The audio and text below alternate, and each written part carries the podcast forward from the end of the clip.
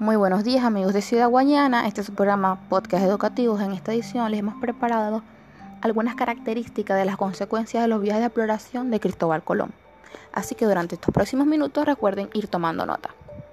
Les saludo muy cordialmente quien les habla Patricia Torres. En la dirección y producción de este programa nos acompaña nuestro increíble profesor Carlos Espinosa y este programa llega a ustedes gracias al apoyo y colaboración de la Escuela de Educación de Lucat Guayana.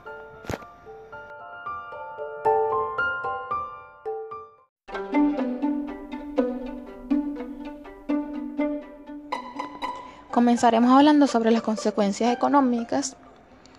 En esta época surge la necesidad de un comercio entre Europa y Asia, mediante las vías de acceso al Medio Oriente, ya que los turcos habían tomado Constantinopla en 1453.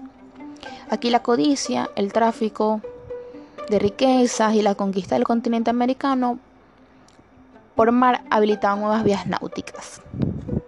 Además de esto, el 17 de abril de 1492, luego de las firmas de las capitulaciones, Colón recibe el nombramiento de almirante del mar, virrey y gobernador de las tierras por descubrir, y un diezmo de los provechos que se obtuviera.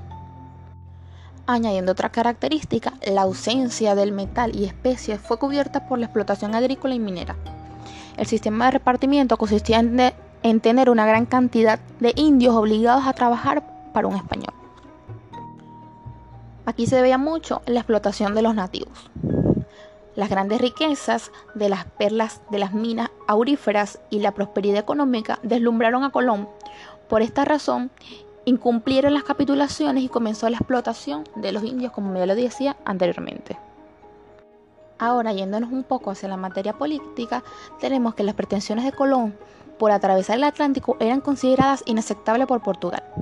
Políticamente hablando, las expediciones realizadas en la ruta de África establecieron fábricas en las costas de África y un monopolio comercial con Asia, debido a que se invertían muchos años, esfuerzo y, y la culminación era muy lejana, pues. Otra característica que podemos mencionar aquí es que mediante las rivalidades que habían entre España y Portugal, debido al incompatible rechazo recibido por su proyecto, Colón tomó la decisión de consagrar su idea arriesgándolo todo ante el rey de España. Este afianzó su proyecto en las bases sólidas y de exposición política de España.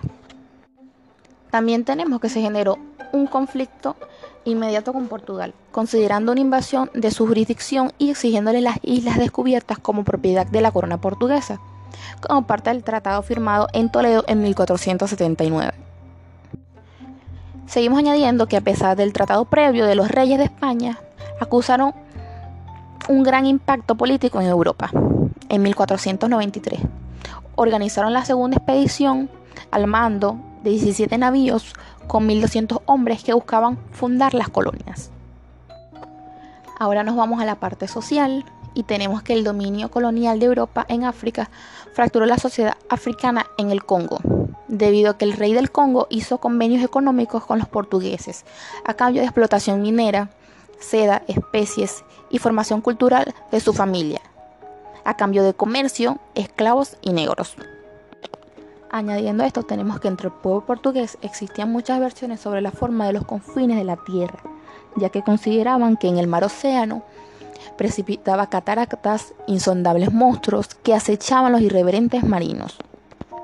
Otra característica es que el pueblo español glorificó a Colón por atravesar la península y Colón mostró a los indios las exóticas aves, el oro y narró las nuevas aventuras de las rutas por el occidente. También tenemos que el maltrato a los indígenas, su dominio furioso. También tenemos que el maltrato a los indígenas, su dominio furioso y el despojo de sus tierras encrudeció la realidad de su vida bajo la corona española, ya que los obligaban a trabajos duros, violaciones, entre otras cosas. Ahora nos vamos por la materia religiosa. Debido a su fisionomía, Colón consideró que los naturales tenían cualidades que permitían fácilmente hacerlos cristianos. Aunque su población era pequeña, llamada Guananí, fue cristianizada como San Salvador, actualmente archipiélago de las Lucayas. Unido a esto, las misiones jesuitas obligaron a los aborígenes a hablar español, a modificar sus creencias y costumbres, ancestrales, adoptando la religión católica como base principal de sus creencias. Y para finalizar, añadimos la parte cultural.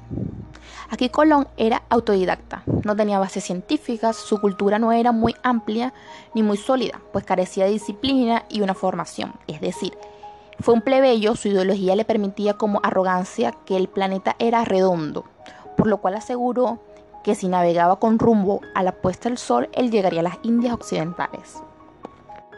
Otra característica muy importante es que aquí la transculturización surgió desde el primer momento, desde que él desembarcó el 12 de octubre de 1492, cuando llegaron a las costas de América, y los europeos se vieron rodeados de los naturales, que vienen siendo los aborígenes americanos, a quienes ellos llamaron indios. Unido a esto, el tercer viaje surge como mayor auge del mestizaje, debido a que por la falta de apoyo de la corona Colón embarga a 226 tripulantes presos y esclavos negros con latitud más hacia el sur.